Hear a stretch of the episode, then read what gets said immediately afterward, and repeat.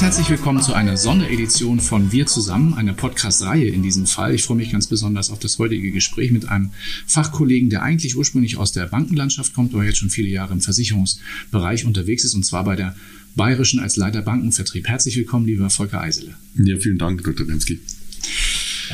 Ja, vielleicht ein bisschen ein paar Worte zu Ihnen. Wo kommen Sie her und äh, wo sind Sie heute? Wo wollen Sie hin? Was machen Sie bei der Bayerisch? Ja, das ist eine komplexe Fragestellung.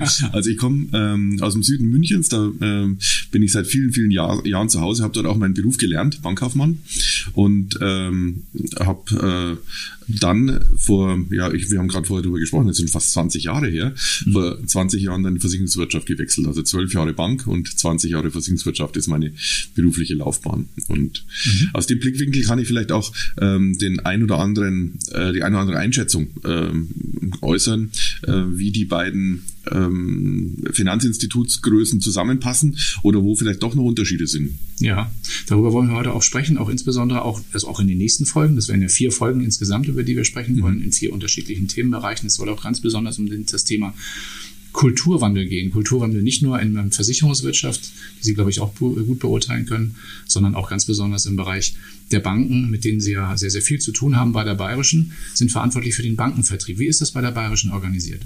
Ja, wir äh, haben in der Bayerischen einen ähm, sehr, sehr starken Exklusivvertrieb, die also unsere, äh, ausschließlich unsere Produkte verkaufen und Versorgerlösungen verkaufen. Äh, aufgrund der Tatsache sind wir schon ziemlicher Vollsortimenter, zumindest was den Privatkunden betrifft mhm. und in der BAV. Äh, wir haben einen sehr, sehr starken Maklervertrieb und da kommt ja auch unser Kontakt her. Und im Maklervertrieb ist der Bankenvertrieb äh, angesiedelt. Das Ziel ist, den Bankenvertrieb Vertrieb so weit zu emanzipieren und so weit zu stärken bei der Bayerischen, mhm. äh, zum eigenen Vertriebsweg zu machen. Und insofern sind die infrastrukturellen Maßnahmen auch in die Richtung vorbereitet ähm, und die ähm, Lösungsansätze bzw. Die, die Ansätze, Bankenvertrieb zu unterstützen oder Vertrieb in Banken zu unterstützen, auszubauen, schon auch ein Stück besonders bei uns. Mhm. Nun ist ja ein Makler, ich finde das auch eine, eine, interessante Lösung zu sagen, wir hängen das im Maklervertrieb auf. Vielleicht sollte man auch, kann man auch Partnervertrieb oder so sagen. Mhm. Vielleicht ein bisschen passender, weil ja gerade der Makler ja doch ein ganz anderes Unternehmen vertritt als jetzt eine Bank, die ja sozusagen auch eine eigene Marke im Hintergrund hat, wo, wo der, der Berater nicht in der Regel kein kein, kein Unternehmer ist, mhm. sondern ein Angestellter mhm. mit, äh, mit, mit Zielvorgaben und mit einem, einer festen Jobdescription und solchen Sachen. Mhm. Das ist ein bisschen was anderes als der Maklervertrieb. Was sind, wo sind die wesentlichen Unterschiede zwischen, äh, zwischen dem Maklervertrieb und dem Bankenvertrieb? Na, das ist so unterschiedlich wie die Institut, äh, Institute, die wir draußen antreffen. Also es gibt natürlich Institute, die äh, vollkommen ausschließlich sind, die also sehr, sehr loyal sind zum äh, Hausversicherer, zum öffentlich-rechtlichen Versicherer oder zum Verbundpartner.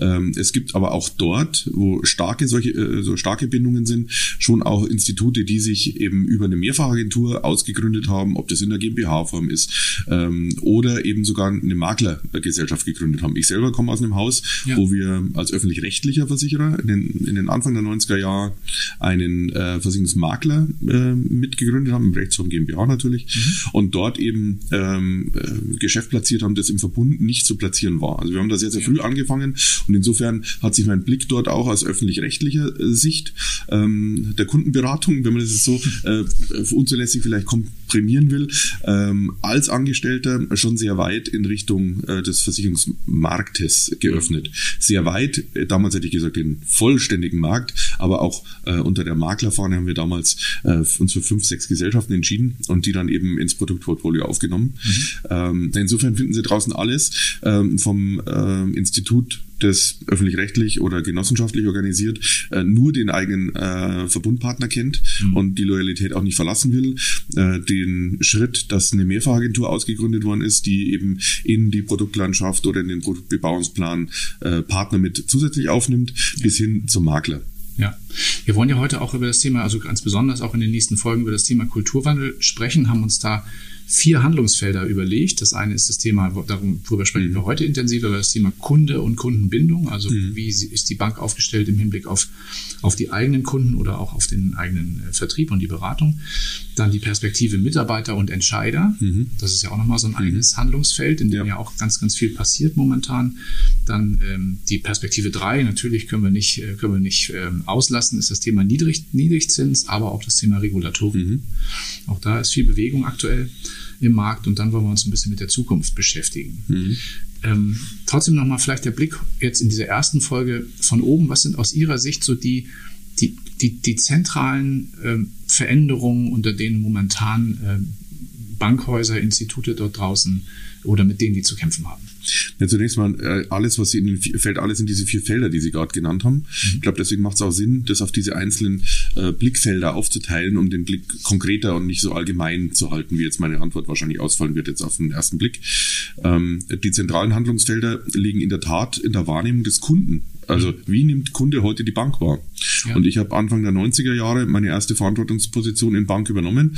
Äh, da muss ich schon sagen, da habe ich äh, ein anderes ähm, Gefühl ähm, im Kundengespräch gehabt, wie das die Kollegen, die heute in einer ähnlichen Verantwortungsposition äh, stehen, haben werden. Also ähm, die äh, Position, sich um den Kunden werben zu müssen oder um den Kunden bewerben zu müssen, ist deutlich ausgeprägter. Mhm. Und ich nehme auch wahr, äh, dass Kundenbank heute äh, nicht mehr als ähm, ehrwürdig oder als Institution, die es mit Ehrfurcht oder mit Respekt äh, äh, ins Gespräch, äh, sondern da wird eher vermutet, ähm, dass da ähm, nicht das eigene Wohl, Kundenwohl im Vordergrund steht. Ja. Und ähm, die Bank hat, ähm, glaube ich, auch als Institution an Wichtigkeit im äh, Leben des jeweiligen Kunden verloren. Also Bankgeschäft geht heute an vielen Stellen so einfach und so leicht, mhm. dass viele gar nicht mehr wahrnehmen, dass es Bankgeschäft ist.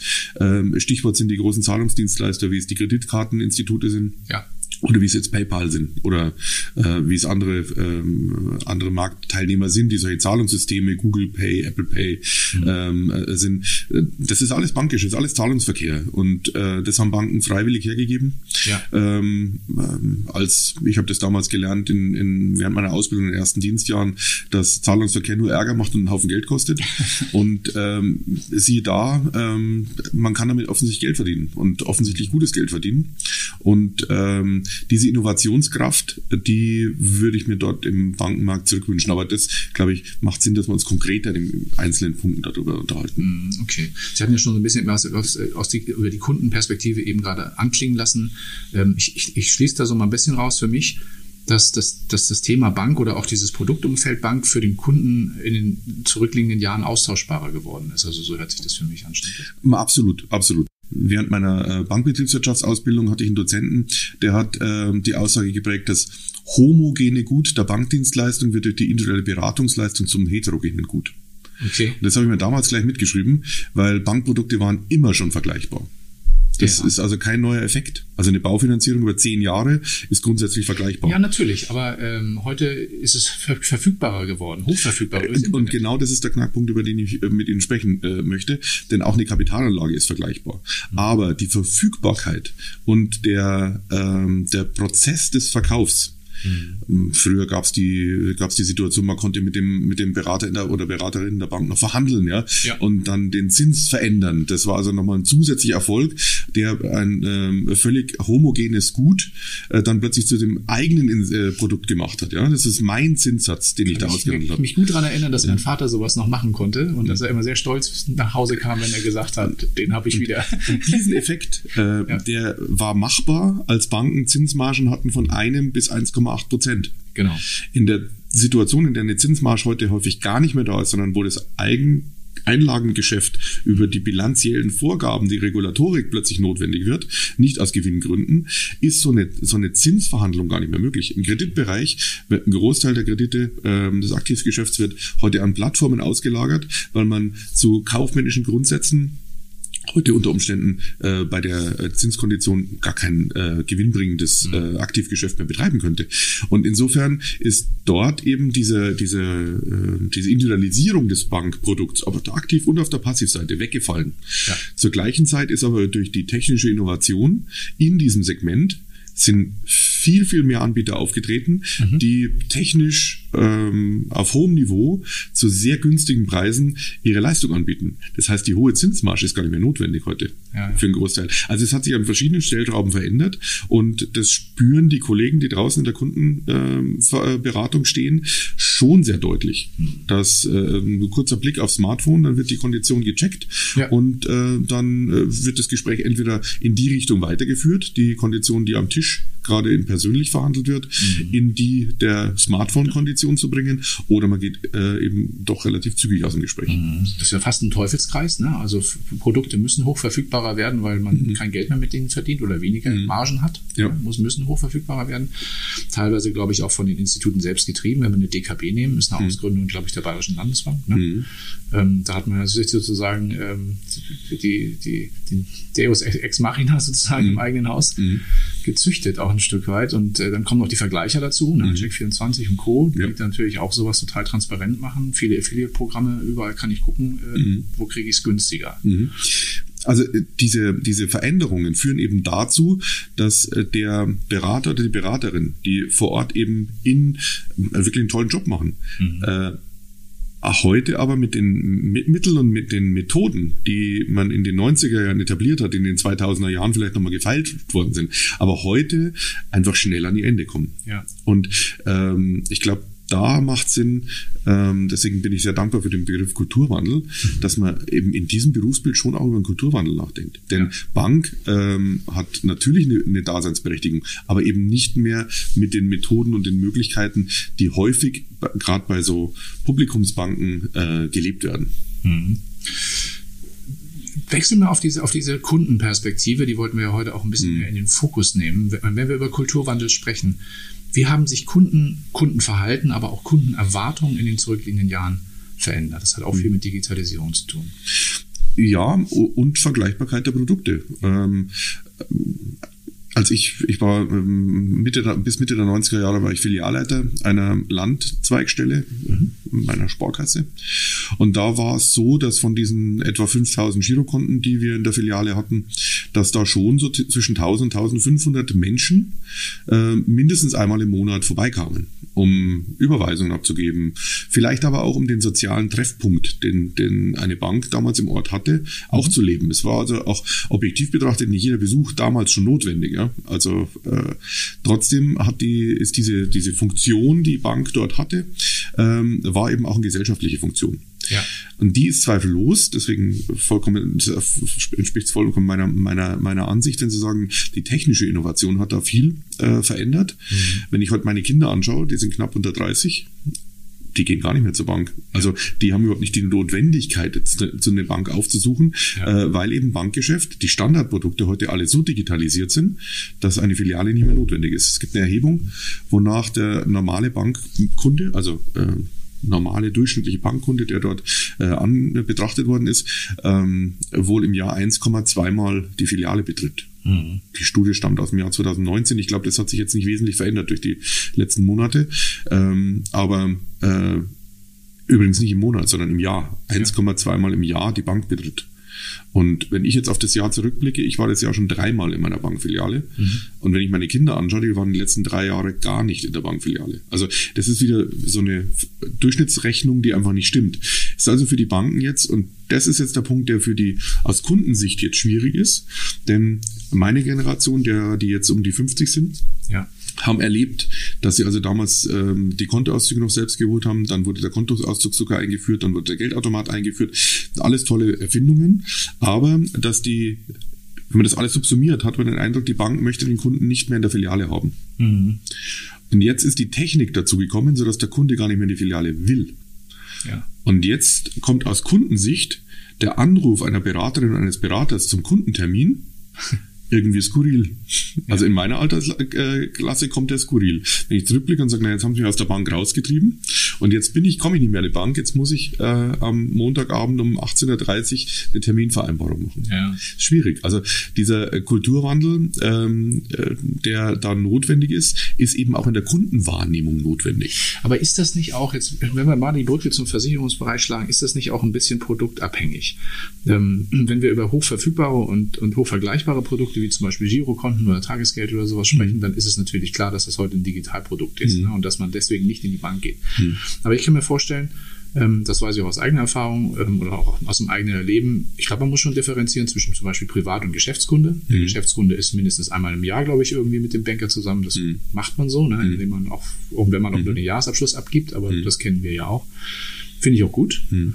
Ähm, also immer da, wo Beratung gebraucht wird, oder zum Beispiel im Baufinanzierungsbereich. Ich habe jetzt letztens eine Baufinanzierung gemacht da kann ich sagen, Deutsche Bank, klar habe ich ein Beratungsgespräch mhm. in Anspruch genommen. Mhm. Fand ich auch gut, ja. Ich mhm. wollte mit jemandem zusammensitzen und äh, über die Thematik reden. Ne? Weil man da also gibt es ja mehr Stellschrauben als jetzt bei anderen Produkten. Ist das nicht doch ein bisschen produktabhängig? So wie Sie es beschreiben, äh, kommt mir jetzt in den Sinn, das ist die Wahrnehmung des Kunden, weil sie äußern jetzt als Kunde ihre Wahrnehmung. Ihre Wahrnehmung ist, in dem Baufinanzierungsgespräch hätten sie, ich glaube, so habe ich es zumindest verstanden, war es ihnen ganz recht, dass es dann Menschen gab, mit denen sie sprechen konnten. Absolut. Das ist jetzt ihre Wahrnehmung. Wie beim Makler zum Beispiel, Und, bei dem ich auch nicht unbedingt eine Haftpflicht kaufen muss. Ja, ja. Aber wenn eine BU auf dem Tisch ist, dann möchte ich mhm. drüber sprechen. Und ich glaube, an dem Punkt äh, sollte man genau an dieser Kundensicht äh, lohnt sich anzusetzen. Mhm. Warum gibt es aus Kundensicht im Anlagebereich heute ich sage mal, ähm, äh, wenn es um gewisse finanzielle Größenordnungen geht, ja, fünf, sechsstellige Beträge, gibt es natürlich schon den Bedarf, auch einen Menschen zu sehen, ja. ja. Aber eben unterschiedlich. Da gibt es Menschen, die sind sich da sehr sicher, dass sie das selber gut im Griff haben und andere äh, wollen eben schon bei kleineren Beträgen das Gespräch haben. Also wie kriegt äh, Bank es hin, dass im Aktiv, im Passiv und im Dienstleistungsgeschäft der Impuls, den Sie gerade über in der Baufinanzierungsüberlegung äh, oder in, dem, in der Vorlage der Bilanz äh, haben sie auch gesagt, dass sie es gut fanden, dass da jemand mit ihnen die Geschäftszahlen ähm, einmal quer, äh, quer checkt. Äh, diesen Effekt, wie kriegt man den auf die Aktiv-, Passiv- und die Dienstleistungsseite? Aus Kundensicht sind die viele Kunden halt der Meinung, 80 Prozent dessen, was ich früher mit der Bank besprochen habe, kann ich selber. Und das kann ich nicht selber. Ja.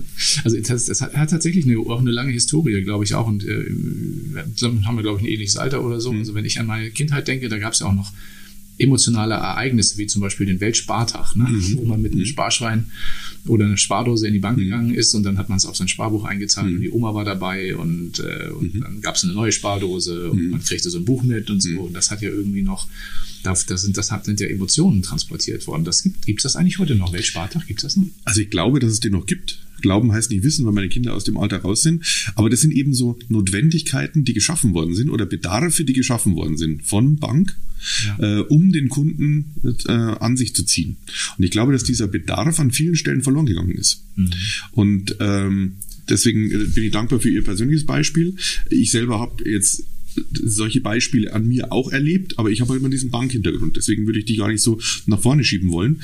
Ähm, aber aber Sie haben es ja auch vor der Bankkarriere als Kind erlebt. Als also. Kind habe ich das mit dem äh, Spartag schon erlebt, nur in Sachen Baufinanzierung würde ich mich jetzt nicht nach vorne stellen, weil völlig klar war, da brauche ich jetzt einen Kollegen, der mir die Akte dann entsprechend äh, äh, und die Auszahlung des Kredites äh, formuliert.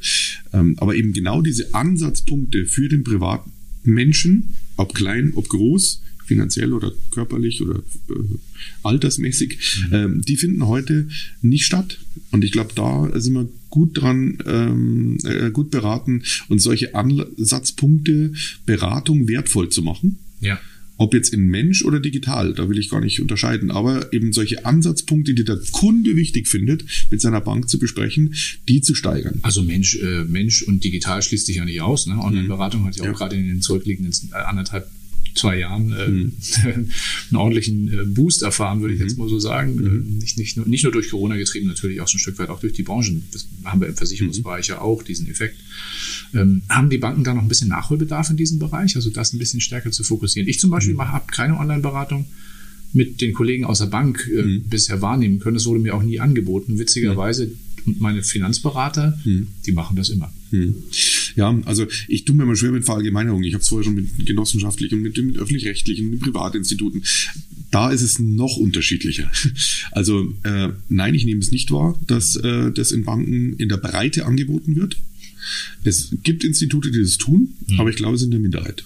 Ja. Und äh, das ist schon so ein Thema, wo ähm, man eben auch sagen muss, der Kulturwandel findet auch äh, da statt, wie Arbeitsplätze ausgestattet sind. Darum ist mir eben dieser Themenkomplex Mitarbeitende, Führung in, in, in Bankinstituten schon auch ein, ein, wichtiger, den mal zu beleuchten. Mhm. Denn ähm, da nehme ich die Versicherungsbranche, die ja sonst in Jahrzehnten denkt, äh, schon als ähm, ähm, offener, was technische Innovation betrifft. Also ja. die Bayerische hat weniger als acht Tage gebraucht, um den kompletten Arbeitsprozess, der früher sehr stationär war in mhm. unserer Zentrale, auf Homeoffice umzubauen. Ja. Das ist also eine, eine wirklich tolle Leistung. Ich selber bin ähm, auch vom, vom Büro in der Hauptverwaltung in, in mein Homeoffice umgezogen. Muss sagen, ich habe das als völlig reibungslos erlebt. Völlig reibungslos erlebt. Mhm. Und das ist eine Geschichte, die ich jetzt aber, wenn ich mit Bankkolleginnen und Kollegen telefoniere, ähm, überhaupt nicht wahrnehme, dass ein Arbeiten von zu Hause in professioneller, semi-professioneller äh, Art und Weise heute schon möglich ist. Und ja. wir sind jetzt schon einige Monate in dieser Pandemie. Aber nun ist ja sagen wir mal, da gibt es ja einen Unterschied, glaube ich, zwischen einem mittelständischen ähm, Versicherer wie der Bayerischen, mhm. selber noch ein Mittelständler und mhm. äh, kennen ja auch das Haus sehr gut, also sagen wir mal auch ein dynamisches Haus, äh, mhm. das äh, sagen wir mal, viel anpackt mhm. und einem, einem, einem, einem, einem Großbankkonzern oder einer Genossenschaft nicht organisierten Bankstruktur, das sind doch einfach vielleicht auch trägere ähm, Strukturen dahinter oder, oder nehme ich das falsch wahr? Müssen die so sein? Eine gute Frage eigentlich. Ist Wahrscheinlich nicht. Ja, Sie haben recht. Also wenn das stimmt, vielleicht hat es tatsächlich mit der Branche zu tun. Ich habe es nämlich zum Beispiel auch bei genossenschaftlich, also in der genossenschaftlich Reden Versicherungskammer, ich glaube, die waren auch relativ fix im Homeoffice mit dem Versicherungsbereich. Ja, wobei die auch nicht genossenschaftlich organisiert sind. Aber die Frage ist, äh, gehört nee, genau nicht äh, die, die, die Frage gehört sich, äh, gehört für mich schon, äh, schon in den Punkt, weil ich habe keine Lösung dafür, aber ich kann die Gegenfrage stellen, ist es notwendig äh, oder ist es ist das Geschäftsmodell so anders. Und ich glaube, in der, was die Kundenberatung betrifft, die Kundenerreichbarkeit betrifft, sind wir wirklich sehr ähnlich. Ja. Aber wir sind als Branchen hoch unterschiedlich in dem, im Thema Geschwindigkeit. Mhm. Und das war nicht immer so. Also äh, mein Wechsel von Bank in Versicherung war für mich ein Zeitsprung rückwärts. Echt? Heute nehme ich es anders wahr. Also in der Zwischenzeit hat sich im Thema Versicherung wahnsinnig viel bewegt und wahnsinnig viel Innovation ist da eingezogen, mhm. auch was die Produkte betrifft. Mhm. Ähm, aber auch was das Arbeiten mit und am Mandanten und am Kunden betrifft. Und das ist in, in meine Wahrnehmung, dass das ähm, in Bank so stark nicht stattgefunden hat. Mhm gerade was die technische Seite betrifft. Und deswegen ist mir das Thema Kulturwandel äh, so wichtig, weil ich auf der einen Seite den einen Teil sehr gut kenne, als zwölf Jahre unterschiedliche Funktionen mhm. und jetzt 20 Jahre in einem anderen Bereich lebe. Ähm, da sehe ich schon, dass wir voneinander sehr, sehr gut lernen können. Mhm. Und ähm, die Institute, mit denen ich zusammenarbeite, spiegeln das schon auch zurück, dass das äh, schon, ach, das ist jetzt aber ein, das ist jetzt aber eine innovative Idee oder beziehungsweise da, da hätten wir selber nicht dran gedacht oder mhm. das ist jetzt aber eine Beschleunigung oder also es sind immer so kleine Sätze, die dann kommen, die für mich eine Bestätigung sind, zu sagen, okay, das kann sich gut bereichern. Mhm. Haben Sie da mal ein konkretes Beispiel? Ja, das konkrete Beispiel will ich ähm, auf den Bereich der Online-Beratung ähm, setzen, das für eines oder für viele unserer Partnerunternehmen heute noch nicht regelmäßige, äh, regelmäßige Aufgabe ist. Mhm. Aber wir haben dann, ähm, eine Kundenberaterin kam argumentativ bei einem Kunden an eine Grenze und hat dann eben um Hilfe gerufen. Und äh, weil wir uns aus diversen Ausbildungsmaßnahmen ganz gut kennengelernt haben, hat sie mich direkt angesprochen, mich helfen kann.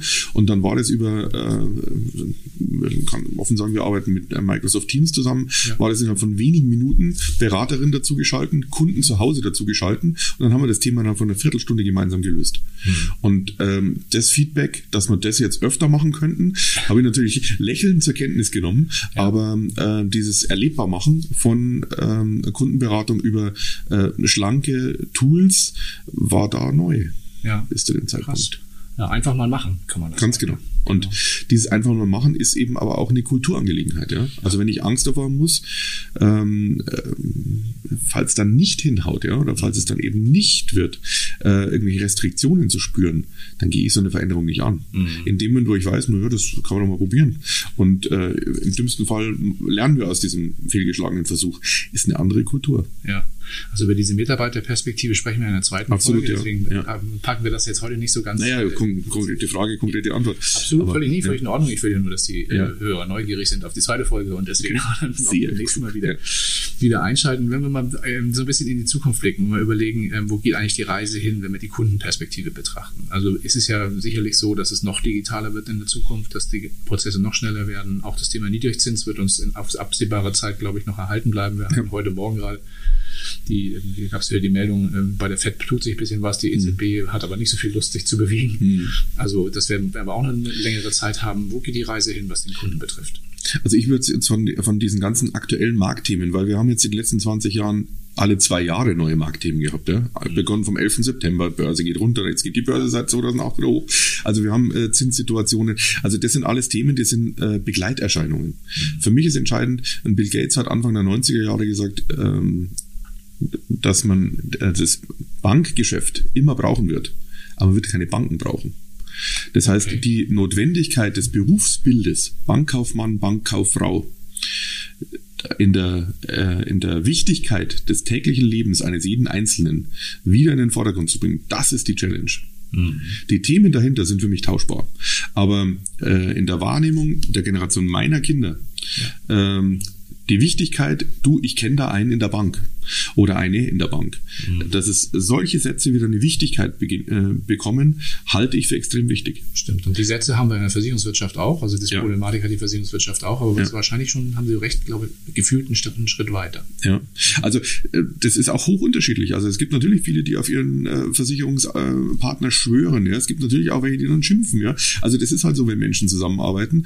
Aber in der, in der, in der Bevölkerungsbreite ähm, zu erkennen, dass man jemand in der Bank kennt. Mhm. Ja?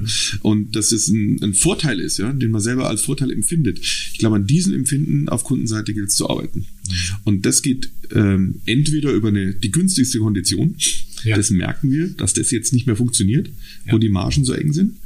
Und jetzt geht es über das Thema der, die kennt sich besonders aus, der, die kümmert sich besonders um mich, mhm. der, die äh, kann ich Vertrauen äh, schenken, ähm, dieser Person, die mir gegenüber sitzt, die ist mein Problemlöser. Und da müssen Banken überlegen, ab welchem, äh, welche Kunden wollen sie denn da hin haben. Das tun sie die ganze Zeit und kommen, ja, jede Bank auf ihre Lösung. Aber auf Kundensicht, ich glaube, diesen Satz in Kunden äh, zurückzuzaubern, ähm, die Wertigkeit des Berufsbild Bankkaufmann, Bankkauffrau. Das geht über Beratung und Betreuung aus meiner Sicht, über Präsenz.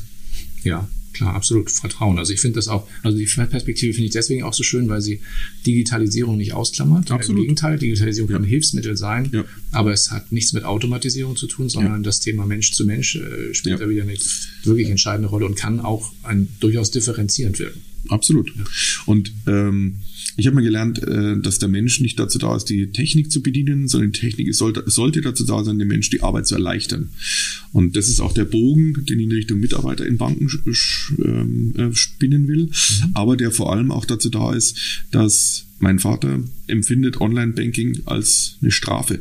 Also er empfindet es als Strafe, sich da hinsetzen zu müssen und an seinem PC äh, die Überweisung einzudatteln. Ja? Jetzt ja. ist mein Vater naturgemäß ein bisschen älter wie ich, aber ich kann das verstehen weil der hat ja noch länger Erfahrung mit, ich kenne da einen in der Bank.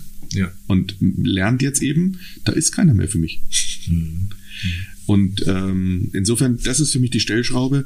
Und da gilt es ähm, bei Banken eben diese, diese Maßnahmen wieder aufzubauen. Mhm. Spannende Perspektiven. Vielen lieben Dank, würde ich mal sagen, für diese erste Folge in unserer Podcast-Reihe. Ähm, wir haben uns heute, wie gesagt, mit, intensiv mit Kunden beschäftigt. In der nächsten Folge wechseln wir mal die, die Seite und schauen mal intensiver auf den Mitarbeiter, aber auch auf den Entscheider in der Bank. Dann, mhm. ja, bis zum nächsten Mal. Sehr vielen Dank. Das war nicht allein. Komm, lass ein bisschen noch zusammenbleiben.